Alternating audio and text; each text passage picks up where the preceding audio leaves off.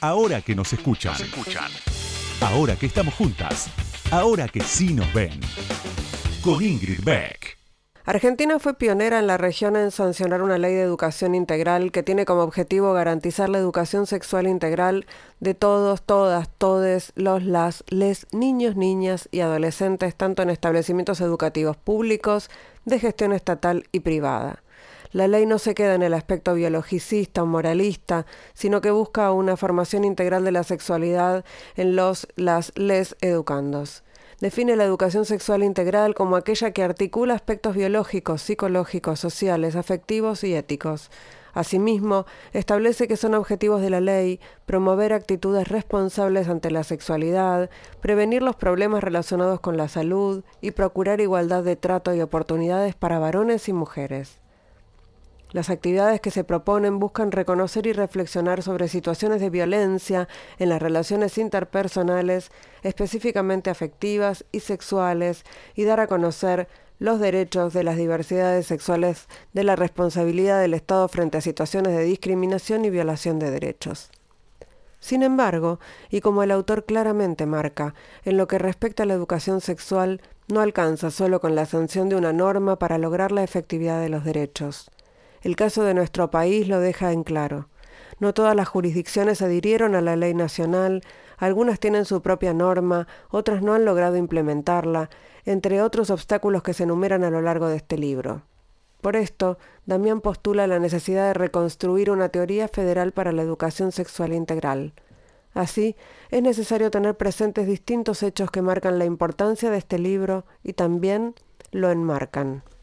El debate sobre federalismo en Argentina, como bien muestra el autor, no ha sido robusto y menos aún en términos educativos.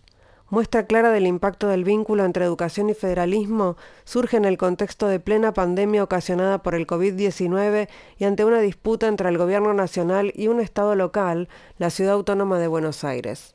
Este debate nos mostró que en lo que respecta a la educación tenemos un sistema educativo fragmentado o lo que equivale a un no sistema donde dependiendo del lugar donde los niños, niñas y niñas vivan, dependerá su suerte en el acceso y permanencia en condiciones de igualdad y calidad al sistema educativo. Un país que se toma en serio la educación y la reconoce como una herramienta igualitaria para la construcción de la ciudadanía, no la deja librada al azar de este modo. Las reglas de juego deberían ser por lo menos claras. Creo que en este sentido y en lo que respecta a la ESI, los aportes que Damián realiza son claros muestra a lo largo del libro diversos problemas en la aplicación de la ley de ESI. En primer lugar, deja en claro cómo, a pesar de que la ley se sancionó hace más de 10 años, no todas las jurisdicciones locales han adherido a ella o han sancionado una norma similar, con lo cual la situación es diferente en cada una de las provincias. De esta manera queda aún un largo camino por recorrer para universalizar la enseñanza de la ESI en el país. Otro obstáculo fuertemente influido por la cuestión anterior está vinculado a lo que ha realizado cada comunidad educativa o cada jurisdicción con la ESI. Así, los contenidos a enseñar han sido limitados, eliminados, o se enseña educación sexual de una manera biologicista, moralista o prohibicionista. Los establecimientos, en particular los privados confesionales, han adaptado la ESI a una forma de enseñanza que no se corresponde con el espíritu de la norma. Esto también es problematizado por Damián, principalmente analizando la importancia que tiene en la educación y en la ESI o que debería tener el contexto local. Reconocemos que la educación, en especial la ESI, permite evitar e identificar hechos de violencia, abusos, tener conocimiento sobre salud sexual y no reproductiva, pero además y principalmente la educación es una herramienta de oportunidades a futuro, permite mostrar opciones relevantes para la niñez. Las altas tasas de maternidad adolescente en la región se deben no solo a la falta de ESI, sino también a falta de oportunidades. El contexto nos exige entonces reforzar y repensar no solo la ESI, sino la educación en general.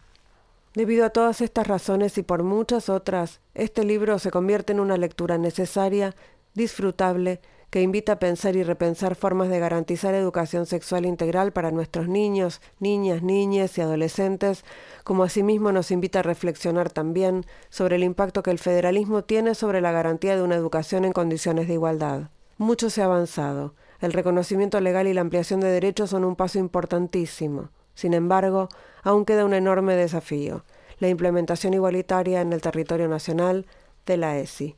Son fragmentos del prólogo escrito por Liliana Ronconi al libro Una teoría federal para la educación sexual integral de Damián Rack, publicado por Editores del Sur. Ahora que nos escuchan, una marea verde de sonido. Con Ingrid Beck.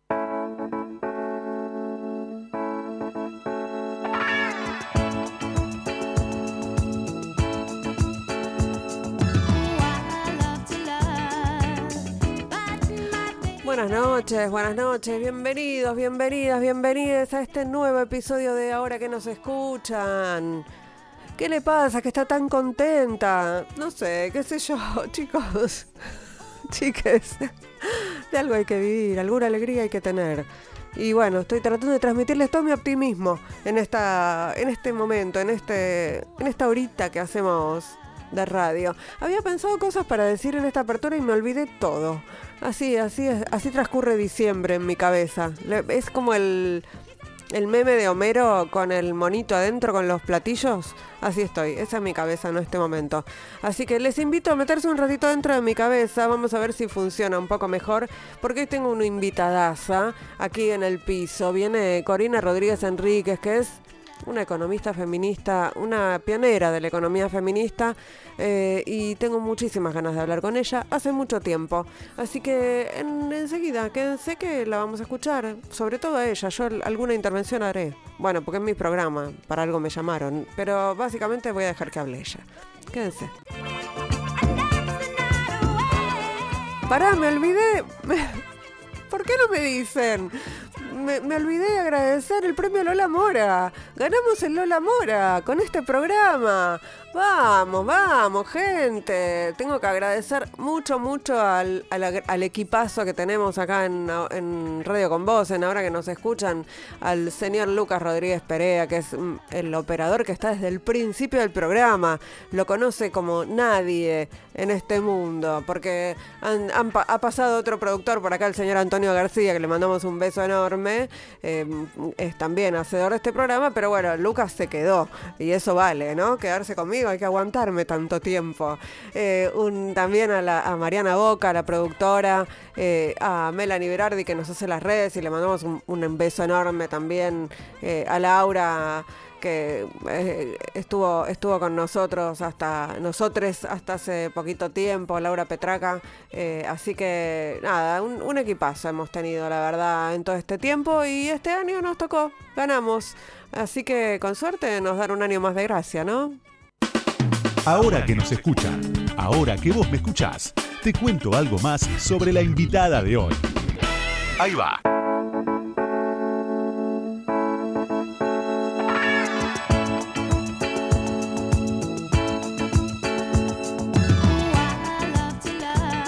Rodríguez Enríquez nació el 26 de abril de 1969 en Buenos Aires. Es economista, egresada de la UBA, doctora en Ciencias Sociales por la Facultad Latinoamericana de Ciencias Sociales, investigadora y docente universitaria. Además es magíster en Políticas Públicas del Instituto de Ciencias Sociales de La Haya, en Holanda. Integra, ahora sería Países Bajos. Integra el Comité Ejecutivo de Mujeres por un Desarrollo Alternativo para una Nueva Era y forma parte del Centro Interdisciplinario para el Estudio de Políticas Públicas que depende del CONICET Corina estudió, analizó y escribió sobre cómo la sociedad organiza las tareas de cuidado y la implicancia que eso tiene para la vida de las mujeres y para la equidad de género desde la perspectiva de la economía feminista. También abordó el mercado laboral, en especial el trabajo de cuidados. De hecho, insiste en que mientras no resolvamos las inequidades que conviven en este campo, continuaremos reproduciendo la desigualdad. Por supuesto, Corina se identifica en sus redes como feminista y también con otros adjetivos, verdolaga, viajera y porteña. Muy bienvenida, Corina Rodríguez Enríquez, a eh, Ahora que nos escuchan, así se llama este programa. ¿Cómo estás? ¿Qué tal? Un placer estar aquí. ¿Estamos bien con la biografía? Estamos bien. Me, me sorprendió lo de los otros calificativos de las redes porque creo que tengo una sola red. Bueno, dijimos Así que una investigación muy profunda hicieron. Muy profunda y profusa y llegamos a esa conclusión, pero te identificás con esos adjetivos. Exacto, feminista, verdolaga, creo que puse verdolaga antes de feminista, pero es intercambiable. Me imagino que sí, que son como casi sinónimos en este momento. Eh, yo confieso que a Corina fue una de las primeras personas que leí eh, sobre, hablando de economía feminista, de las palabras de economía y feminista juntas y también de la idea de los cuidados, que todavía a mí me parece, y no sé si coincidís o yo estoy eh, fuera de, de órbita, todavía me parece que es una palabra que no...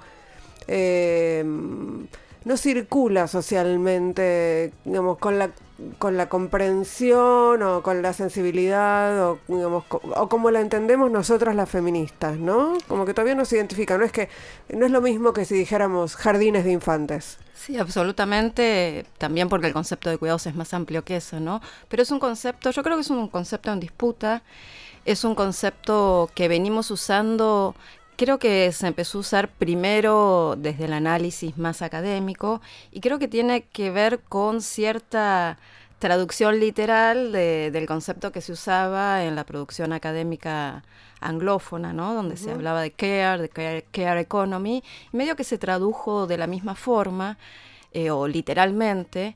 Y es verdad que es un concepto que, que es necesario definir cada vez que se usa eh, porque su recorte es muy, eh, muy sutil, ¿no?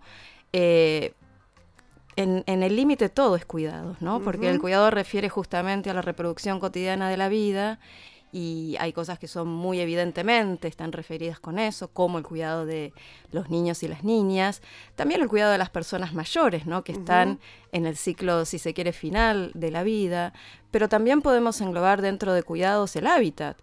Eh, las condiciones en las que vivimos hacen a, las posibilidades que tenemos de reproducir nuestra vida como. Eh, la, noción de cuidado también tiene que ver con las regulaciones vinculadas con eh, aquellas dimensiones del cuidado que se articulan con las dimensiones del trabajo remunerado, por ejemplo, todo el campo de las licencias hacen al cuidado. Así que yo comparto que es un concepto eh, medio indefinido, es un concepto en disputa y es un concepto todavía no apropiado y que además eh, puede tener distintas connotaciones, ¿no? La idea de cuidado también puede remitir a, una cuestión muy maternal, ¿no? Porque socialmente la idea de cuidado está muy asociado con, eh, con el rol de las, de las madres. Entonces me parece que está bueno también ponerlo en discusión, ponerlo en, disputa, a mí me parece que es un concepto potente justamente por todo lo que habilita, ¿no? porque nos permite una comprensión bien amplia del problema, que para mí es el problema de cómo la sociedad organiza la reproducción cotidiana de la vida y cómo eh, lo que involucra el cuidado, que involucra trabajo, involucra tiempo y también involucra recursos, cómo la desigual distribución de trabajo, tiempo y recursos para el cuidado van ampliando o limitando los proyectos de vida de las personas, ¿no? Y cuando lo miramos desde la lente feminista y cuando lo que hacemos es recuperar las producciones históricas desde los feminismos, porque nombrarlo cuidados es una cosa más reciente, pero el tema está en los feminismos desde hace décadas.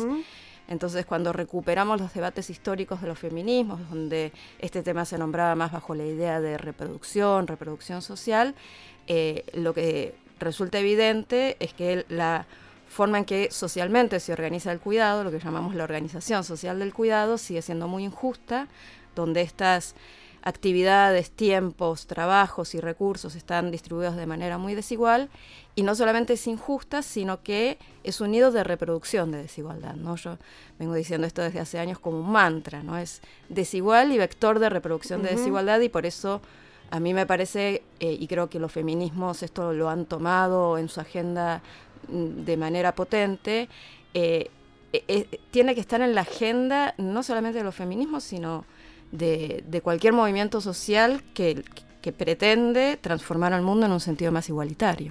Sí, mi preocupación tiene que ver también, y, sobre eso te... a, eso también iba mi pregunta, eh, con esto de transformarlo en una demanda social, eh, porque la legalización y despenalización del aborto era una demanda clarísima. ¿No? Eh, por poner un ejemplo, digo, la, la violencia contra las mujeres, los femicidios, el eh, basta de femicidios, es una demanda clarísima. Ahora, basta de, basta de reproducir la desigualdad eh, es como, ¿no? Es muy difícil de transformarlo en una demanda clara, eh, social. Hay, eh, hay mucho para explicar ahí.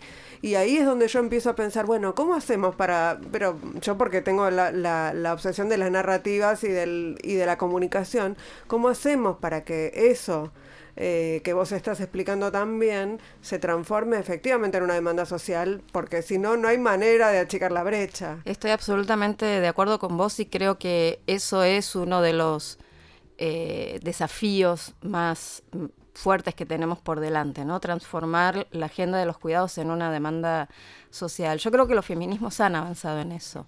Eh, coincido absolutamente con lo que vos decís, que ha habido demandas feministas que, han estado instaladas desde mucho antes y que han sido apropiadas socialmente, como eh, la demanda por la despenalización o la legalización de la interrupción voluntaria del embarazo, las demandas todavía tan necesarias por eh, abordar el problema de la violencia eh, de género contra las mujeres, contra las personas LGBTI más. Yo creo que los feminismos en el último tiempo han avanzado y un ejemplo de esto, desde mi punto de vista, son los paros internacionales de mujeres. Yo creo que ha entrado como parte de la agenda política del feminismo, del feminismo las dimensiones económicas que estaban un poco marginadas. Yo creo que, que estaban muy presentes en los feminismos de los 70, en esos diálogos de los feminismos con los marxismos, que luego justamente con la avanzada neoliberal y también con cierta visión eh, más institucionalista tal vez desde los feminismos, esa dimensión eh, de, la cuestión social se fue diluyendo. Y yo creo que recientemente se ha ido eh, recuperando y que la figura de los paros internacionales de mujeres y algunas consignas del tipo las mujeres movemos el mundo y lo paramos, o eso que llaman amor es trabajo no remunerado, van construyendo esta conciencia y, que y que los temas de cuidado formen hoy parte importante de la agenda de los feminismos, me parece que es un paso eh, adelante.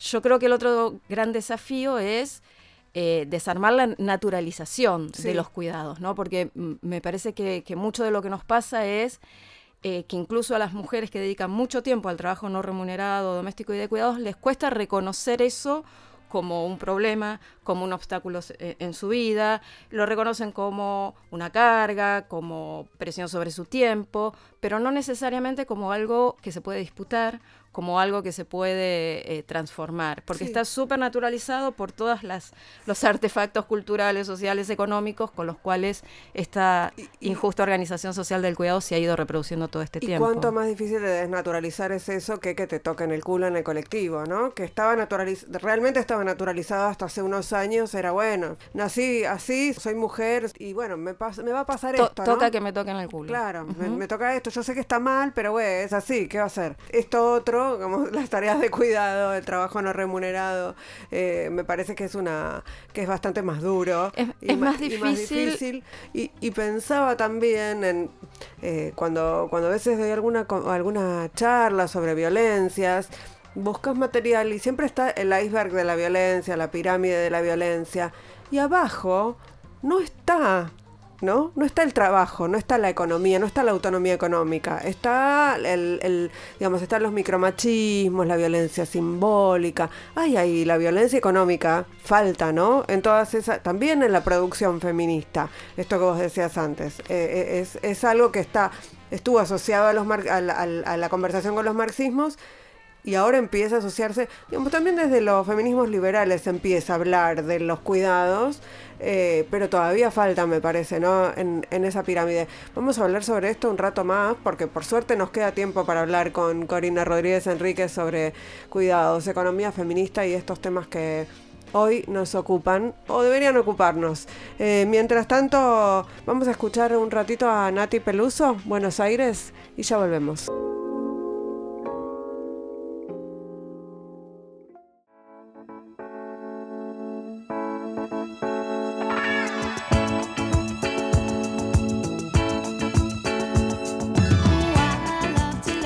Segundo bloque de ahora que nos escuchan aquí en Radio con Vos. Estamos charlando con Corina Rodríguez Enríquez, una economista, economista feminista, eh, una pionera en la economía feminista, digámoslo así. Tenemos la misma edad, así que me siento en condiciones de hablar de hablarte de pionera sin... Eh, Sin decir que sos una persona grande. Porque yo no me siento grande.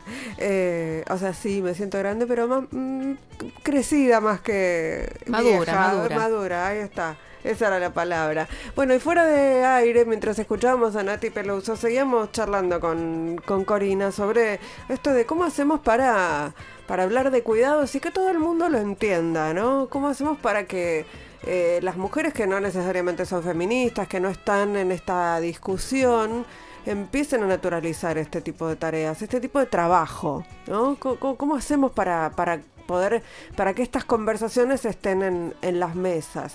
Y uno de, los de los temas de los que también conversábamos en, en, esta, en esta charla tiene que ver con que hay amor involucrado. ¿Y cómo hacemos para hablar de amor y hablar de trabajo y no sentir culpa? ¿no? Todo eso viene, viene junto y todo eso además es político. Absolutamente. Creo que, justamente el contenido afectivo, el contenido emocional de las relaciones eh, que se imbrican en los cuidados es parte de la dificultad, ¿no? Eh, también por, por todo lo que socialmente hay eh, adosado a la idea del, del amor maternal, sobre todo, y los mandatos que eso involucra, ¿no? Y como vos decís, lo que nos pasa a las mujeres cuando reconocemos que ese amor también viene en, los vínculos de cuidado con cansancio, con agotamiento, con a veces ganas de tirar al, pibe por el inodoro, ¿no? que, es algo absolutamente razonable cuando, eh, cuando las responsabilidades de cuidado están muy concentradas en, pocas espaldas. Yo creo que, parte de, lo que puede ayudar a, a construir los cuidados como demanda política, a visibilizar el contenido político de los cuidados es la producción de evidencia y en eso los, los feminismos hemos venido trabajando mucho. Eh, las encuestas de uso del tiempo que dan cuenta justamente del tiempo diferencial que mujeres y varones por ahora las estadísticas están en esos términos binarios, destinan a las tareas de cuidado, son muy contundentes, ¿no? Y yo que vengo hace mucho tiempo trabajando en esto y que he hablado en, ámbitos muy diferentes sobre esto, la, reacción de de impacto por la contundencia, cuando comparto la información de las encuestas de uso del tiempo, eh, creo que dan cuenta de esto, ¿no? Eh, y también me parece que eh, ponerlo en habla, ¿no? Creo que con esto pasa lo mismo que ha pasado con otras cuestiones en materia de demandas feministas, la necesidad de reconocer que esto que nos pasa a nosotras nos pasa a todas, el cansancio por el cuidado, el no tener ganas de cuidar, el no tener ganas de tener hijos, el no querer tener hijos desafían mandatos sociales súper arraigados, entonces hace falta ponerlo en palabras, hace falta compartirlo y me parece que los feminismos tienen mucha historia de hacer eso y que lo están haciendo en este campo. La hermana no está sola tampoco en esto, ¿no? Exactamente, que, que eso que, que, nos pasa con el cuidado de, las niñas, pero también con el cuidado de las personas mayores, ¿no? Un cuidado, bueno, tal vez nosotras por la edad en, la que estamos, que, que insinuadas al inicio, estamos en la etapa de tener que cuidar a nuestras madres, nuestros padres, nuestras suegras, nuestros suegros, eh, que es un cuidado muy desgastante y que, y que no tiene la expectativa de, final feliz que tiene la crianza, ¿no? Eh, bueno, incluso el cuidado de las personas mayores es un cuidado mucho más invisibilizado que el cuidado de las niñas. Para el cuidado de las niñas ya hay instituciones fuera de los hogares. La escuela es una institución de cuidado.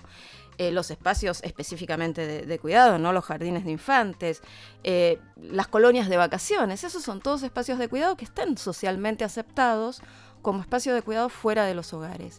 El cuidado de las personas mayores fuera de los hogares todavía está socialmente muy condenado, ¿no? El abandono, ¿no? Si una familia decide eh, institucionalizar a las personas mayores, las están abandonando. Y, no solo eso, sino que además los, los, geriátricos, digamos, los lugares para las personas mayores, eh, si no son del Estado, que son muy pocos en muy pocos lugares, son absolutamente excluyentes. Absolutamente. tenés que tener, la, tenés que ser muy privilegiado, muy privilegiada para poder eh, dejar al cuidado de esos, esos lugares a una persona mayor, pues son impagables. Sí, tanto la, institucionalización fuera del hogar como la contratación de personas que cuiden en tu hogar a alguien que convive con, con vos es eh, económicamente inalcanzable para la mayor parte de los hogares y por eso necesitamos que este sea un, concepto político, porque lo que necesitamos es demandar que la sociedad resuelva de otra forma esto para que no siga cayendo en, la espalda, en el tiempo y en los proyectos de vida de las mujeres, sobre todo de las mujeres que viven en hogares con, menos recursos podemos discutir mucho sobre el rol del Estado y, las políticas públicas, pero yo creo que los nudos de desigualdad requieren de políticas públicas para, para desarmarlas, de un Estado que tenga una concepción transformadora, ¿no? Porque también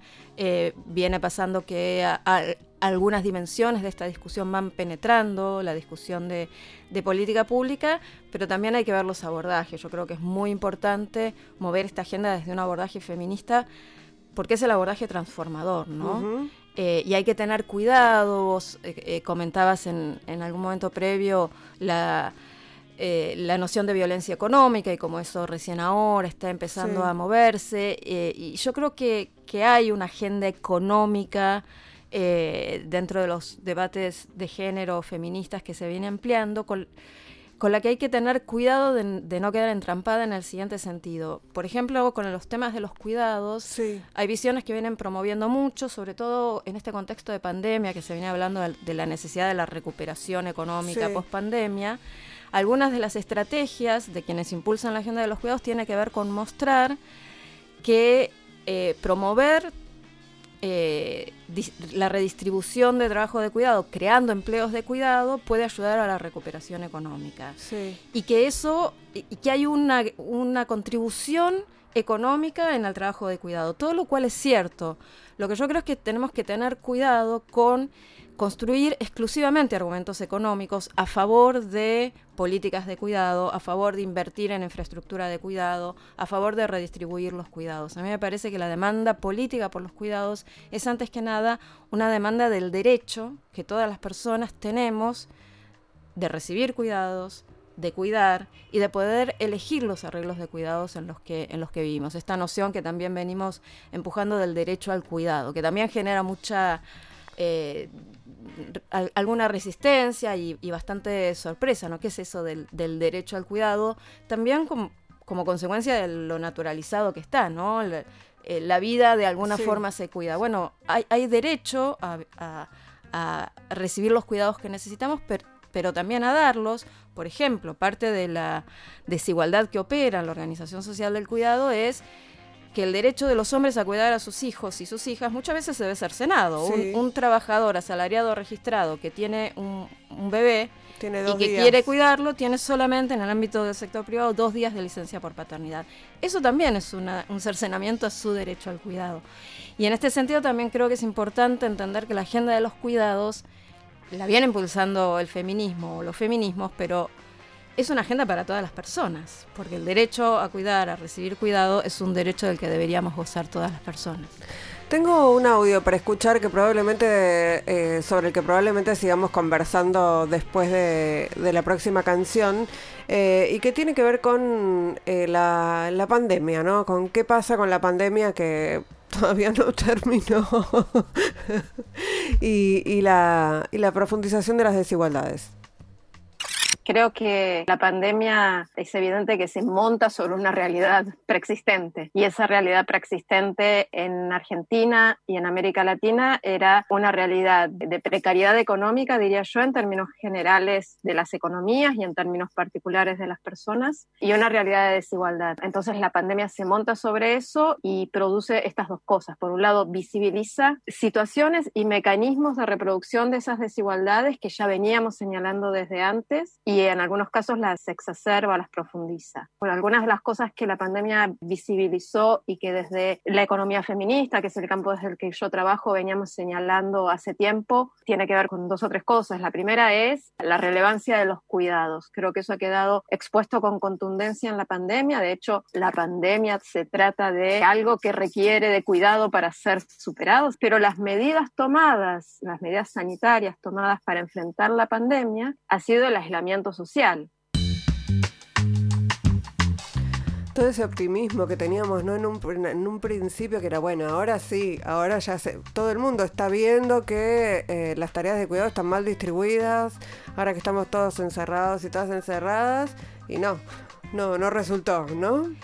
Yo creo que eh, lo que lo que la pandemia visibilizó, lo visibilizó. Luego sí, eh, el, el contexto, las urgencias, las necesidades van cambiando de lugar las, las prioridades, ¿no? Y Pero la capacidad del patriarcado de, de, re- de reconvertirse todo el tiempo, ¿no? absolutamente, absolutamente. Eh, pero, pero me parece que hay ahí un, un- un avance tal vez eh, más sutil que, ha ocurrido y que, es, y que es difícil volver atrás. Y creo también que la pandemia eh, y, las medidas de aislamiento lo que han llevado es una a una aceleración de transformaciones en el mundo del trabajo, ¿no? El, el llamado home office eh, no, no desapareció con la, la liberación de las restricciones. No. Hay gente que, se quedó trabajando en su casa con la pandemia y que aún pudiendo volver a su lugar de trabajo ya no lo hace o lo hace en, en tiempos mucho más parciales.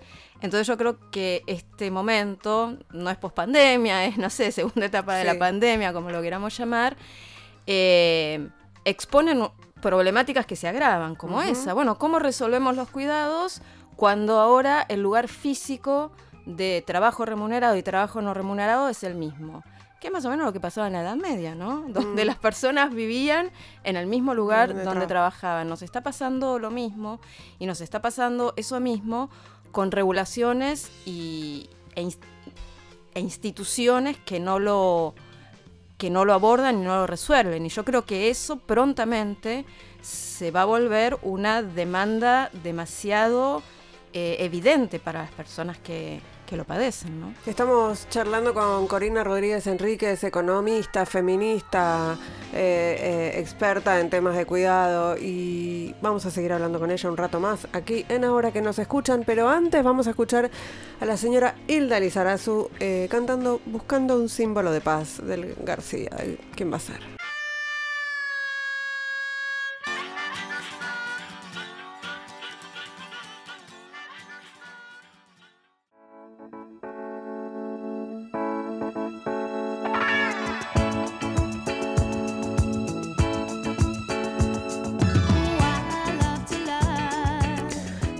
Seguimos aquí en Ahora que nos escuchan. No sé por qué dudé, porque estoy en este programa. eh, en Radio con Vos estamos haciendo este programón con Corina Rodríguez Enríquez, que es economista. Estamos hablando de trabajo de cuidados, de economía, de feminismo. eh, y hace un ratito hablábamos de, de esto de, de- de la necesidad de hablar, o por lo menos a mí me parece de la necesidad de hablar de la base de las violencias que tiene que ver con la con la desigualdad económica. Que a mí sí me parece que hay ahí un camino que se está empezando a hacer, eh, que, que es esto, digamos, porque pensar en que la, la violencia física, eh, el femicidio, vienen de una, de una vez que un señor se levantó chiflado y, disparó, no, no, ya sabemos que no funciona así, eh, sabemos que hay ahí una base de desigualdad que que permite, en todo caso, entre comillas, eh, en este sistema que, que las mujeres, este, que, que maten a una mujer por día por ser mujer en la Argentina y a más en, en el resto del mundo. Eh, pero ¿cómo hacemos para impulsar eh, más esa conversación? ¿Cómo, cómo nos metemos en esa conversación desde fuera de la academia? ¿Cómo, cómo, lo, cómo lo ves? Porque el- los- el trabajo de cuidado, yo prefiero decirle trabajo de cuidado porque me parece más claro que tareas de cuidado, ¿no? Me parece más, más eh, comprensible, si querés. Eh, ¿Cómo hacemos para cruzar todo eso? Yo creo que los feminismos en este tiempo eh, han hecho ese camino de articulación, ¿no? Que, que el feminismo más académico ha, dialogado o, está dialogando con el feminismo más popular, el feminismo eh, que está imbricado, articulado en los movimientos sociales. Eh, a mí me parece que, que el, camino eh, es, es ese, ¿no? Es el de la articulación de las, de las luchas.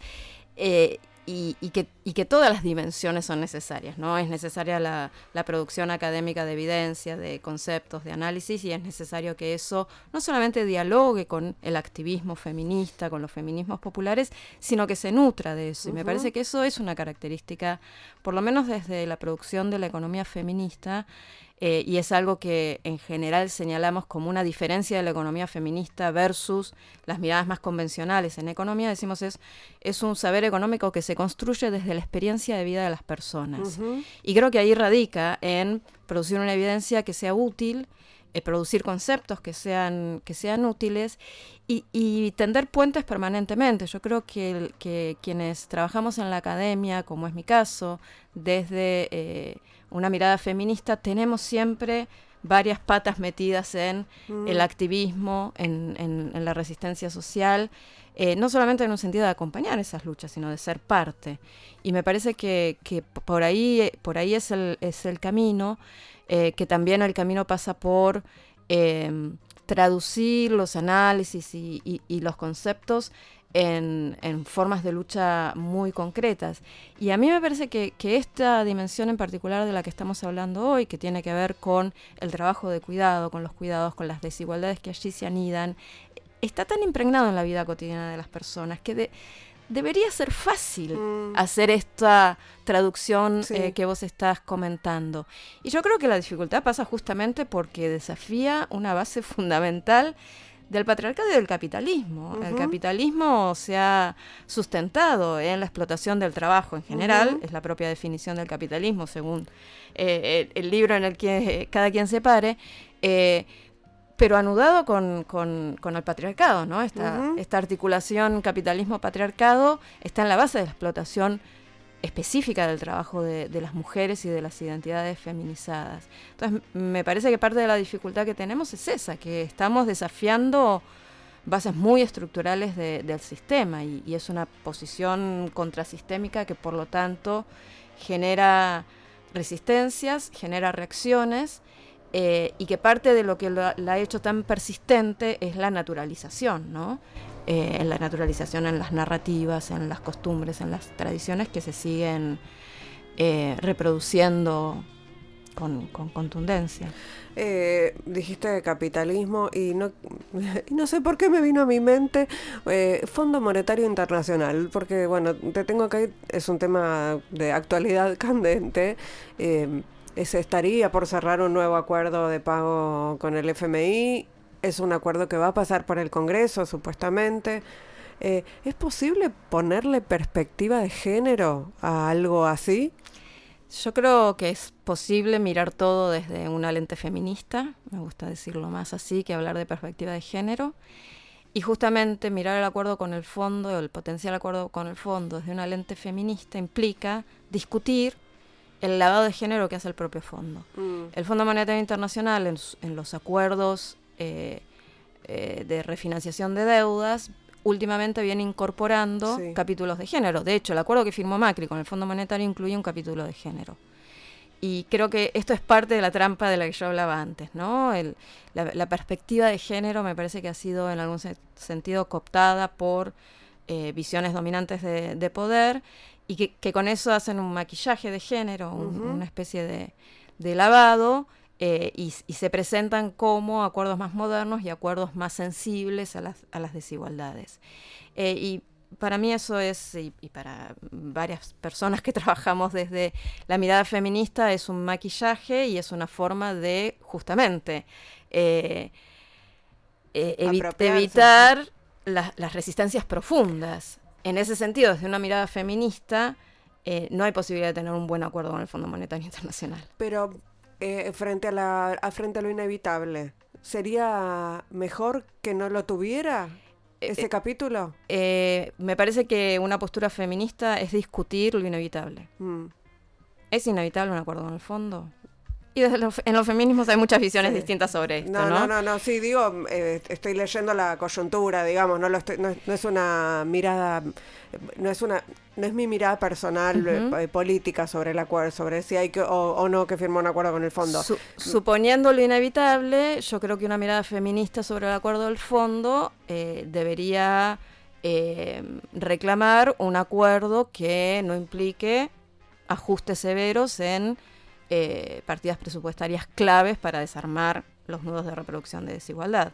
Un acuerdo con el fondo no puede implicar reducción de presupuesto en educación pública, en salud pública, en el Sistema Nacional de Cuidados. En Argentina, este, este nuevo gobierno, nuevo, ahora ya más o menos nuevo, eh, había hecho pasos importantes en avanzar la agenda en el campo específico de las políticas públicas. Se había empezado a impulsar la construcción de un sistema nacional de cuidados. Se estaba elaborando un anteproyecto de ley de, cuidados. Me parece que es una mirada feminista sobre el acuerdo con el fondo debería por lo menos reclamar que esas iniciativas no se vean amenazadas por las medidas que el fondo habitualmente demanda, ¿no? Corina, me queda un tema para, para, hablar con vos, porque se nos va el programa, no porque no tenga más temas para hablar con vos, pero que me parece también central en, en la agenda de la economía feminista y en la agenda del trabajo de cuidados y tiene que ver con el empleo doméstico. Eh, porque es el, la primera salida, la, la, la, salida laboral más importante de las mujeres aquí en, la Argentina, por lo menos, y es el trabajo más informal, más precarizado, más de todo lo malo, ¿no? Aunque es trabajo, quiero decir, hay gente que está peor, pues no, no, tiene ni siquiera esa posibilidad. Pero ¿cómo ves, cómo se puede ir eh, resolviendo, no sé si es la palabra, pero bueno, ¿qué, qué podemos hacer con, con, esas mujeres? Sí, el, el, me parece que el trabajo eh, doméstico remunerado eh, es es también una expresión de, la lógica sistémica, ¿no? Las, mujeres, sobre todo las mujeres de, clases populares, mujeres con bajo nivel educativo, mujeres con altas cargas de familia muchas veces, tienen eh, eh, de, sí, de edades eh, a, veces por, por encima del promedio de la, de la población económicamente activa la alta incidencia del trabajo doméstico remunerado en el empleo femenino habla de las dificultades eh, que tenemos las mujeres para acceder a, puestos de empleo eh, en otros sectores y, es una estrategia de supervivencia. También habla de las dificultades para organizar el cuidado. Muchas veces el trabajo de cuidados no eh, remunerado es un trabajo por horas, que da entonces flexibilidad para combinar el trabajo remunerado con los eh, arreglos de, cuidado. las condiciones de empleo perdón, y, habla de la descarga del trabajo de cuidado de otras mujeres sobre otras mujeres. Exactamente. Me, me parece que eh, lo más grave del trabajo doméstico remunerado son sus condiciones de empleo, sus bajos salarios, su falta de protección social, eh, su falta de, cobertura de, derechos básicos. En ese sentido, Creo que el andamiaje de políticas públicas es importante, ha habido avances, la sanción de la, de la nueva ley de, regulación del trabajo en casas particulares hace unos años, alineándose con el convenio de la OIT, algunas acciones de política pública específicas que desde mi punto de vista son controvertidas, que buscan la registración, ¿no? Hace tiempo la desgrabación eh, del salario y las cargas de la seguridad social de las trabajadoras en el impuesto a las ganancias. El programa Registradas que se lanzó hace poco me parece superador de aquello porque amplía la posibilidad de este tipo de beneficios a sectores medios. De, menores ingresos, porque son aquellos que no llegan a pagar ganancias, pero que pueden hacer uso de, de este beneficio. Eh, yo creo que hay cuestiones estructurales que estos programas no abordan, ¿no? Me parece que las malas condiciones en el empleo de las mujeres eh, que, hacen trabajo doméstico y, de cuidado remunerado tiene que ver con la lógica del sistema, tiene que ver con relaciones de, clase, no solamente de, género, y eso requiere transformaciones más, eh, más sistémicas. A mí me parece que, que estos problemas requieren de acciones específicas, como puede ser este programa eh, registradas, que desde mi punto de vista puede tener impactos limitados eh, y que lo que necesitamos es abordarlo, abordarlo desde una lógica sistémica y eso lleva a discutir la estrategia de desarrollo, discutir eh, cuáles son los sectores económicos que se promueven, porque de hecho si, si vemos lo que es la estrategia de desarrollo de Argentina de las últimas décadas, impulsa sectores económicos que generan poco empleo en general y que no generan empleo para las mujeres, ¿no? Las industrias extractivas, eh, una economía muy basada en la producción primaria intensiva, que básicamente lo que contratan son máquinas, no, no contratan eh, peones rurales, ni campesinos, ni campesinas. Por eso, ni siquiera varones, nada. exactamente, entonces me parece que hay que discutir la, lógica sistémica y que hay que articular las discusiones estas, que son específicas, con la discusión más amplia sobre la estrategia de desarrollo, el modelo económico, las relaciones con eh, la economía global y la gobernanza económica mundial, por ejemplo, el acuerdo con el fondo. Eh, ¿Qué pensás del concepto romper el techo de cristal? Eh, me parece que es un concepto que ha sido útil en, el análisis de las desigualdades de género en el, mundo del trabajo remunerado. también es una figura que refiere a un sector de la población trabajadora privilegiada, ¿no? Porque son aquellas personas que están justamente eh, en ciertas eh, en ciertos espacios superiores de la escalera eh, em, de las ocupaciones. Con lo cual me parece que es un concepto útil, potente, limitado en, este, en este sentido, pero que es una figura que ha ayudado a visibilizar las brechas de género en el mundo del trabajo remunerado y también un poco discutir con, con estas figuras que a veces aparecen, ¿no? De mujeres exitosas en el mundo del trabajo remunerado que dicen, si yo lo logré, todas lo pueden lograr. Bueno, eso no es así, ¿no? Ellas son la excepción que confirma la regla. Y en ese sentido me parece que es el concepto de, techo de cristal, el concepto de piso pegajoso, de escaleras rotas, todos los que se han construido para hablar de las brechas de género en el mercado laboral, son, eh, son útiles, hay que saber utilizarlos estratégicamente. Corina, antes de despedirte te quiero preguntar si tenés eh, idea de cuándo te hiciste feminista. Hmm. Eh, yo supongo que fui siempre feminista, pero un día me di cuenta. Claro, bueno. Eh, y el día que me di cuenta, eh, ya era grande yo. Eh, y estaba, yo me yo hice mi, mi, estudio de posgrado, hice una maestría afuera en Países Bajos, vos lo dijiste cuando me introdujiste. Y en, y en, ese lugar donde yo estudiaba, yo fui a estudiar una maestría en políticas públicas y había otra maestría en estudios de las mujeres, creo que se llamaba en ese momento. Y, yo me hice medio amiga de gente que estaba en ese programa, que me empezó a hablar de, de, estas cosas.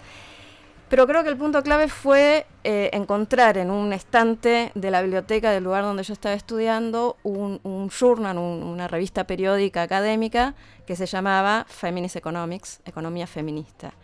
Y ahí uní los pedazos, ¿no? Porque yo me había recibido de economista y había dicho, nunca más vuelvo a esta facultad, no me sirvió para nada todo lo que había estudiado y cuando descubrí la economía feminista me pude reconciliar con mi ser economista y dije, claro, lo que me faltaba era esta dimensión del análisis económico eh, y creo que eso fue lo que me ayudó después a mirar para atrás en mi vida y reconocer que muchas de las cosas que yo pensaba y que yo había hecho hasta ahí tenían que ver con ser feminista.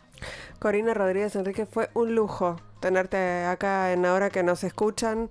Eh, gracias a ese journal por, eh, por, haberte ayudado a unir y, habernos dado a nosotras, eh, las activistas, tanta producción para leer y tanto, tanto contenido, tantas ideas. muchísimas gracias. Gracias a vos, Por este rato de charla. Nos vamos escuchando a Amy Winehouse que la extrañamos, la extrañamos siempre. You know I'm no good, así se llama este temazo de Amy Winehouse. Hicimos ahora que nos escuchan en la operación técnica Lucas Rodríguez Perea, en la musicalización Sergio Ciriliano, en las redes Melanie Berardi y en la producción Mariana Boca. Chau, hasta el miércoles que viene a esta misma hora, por este mismo canal. Chau.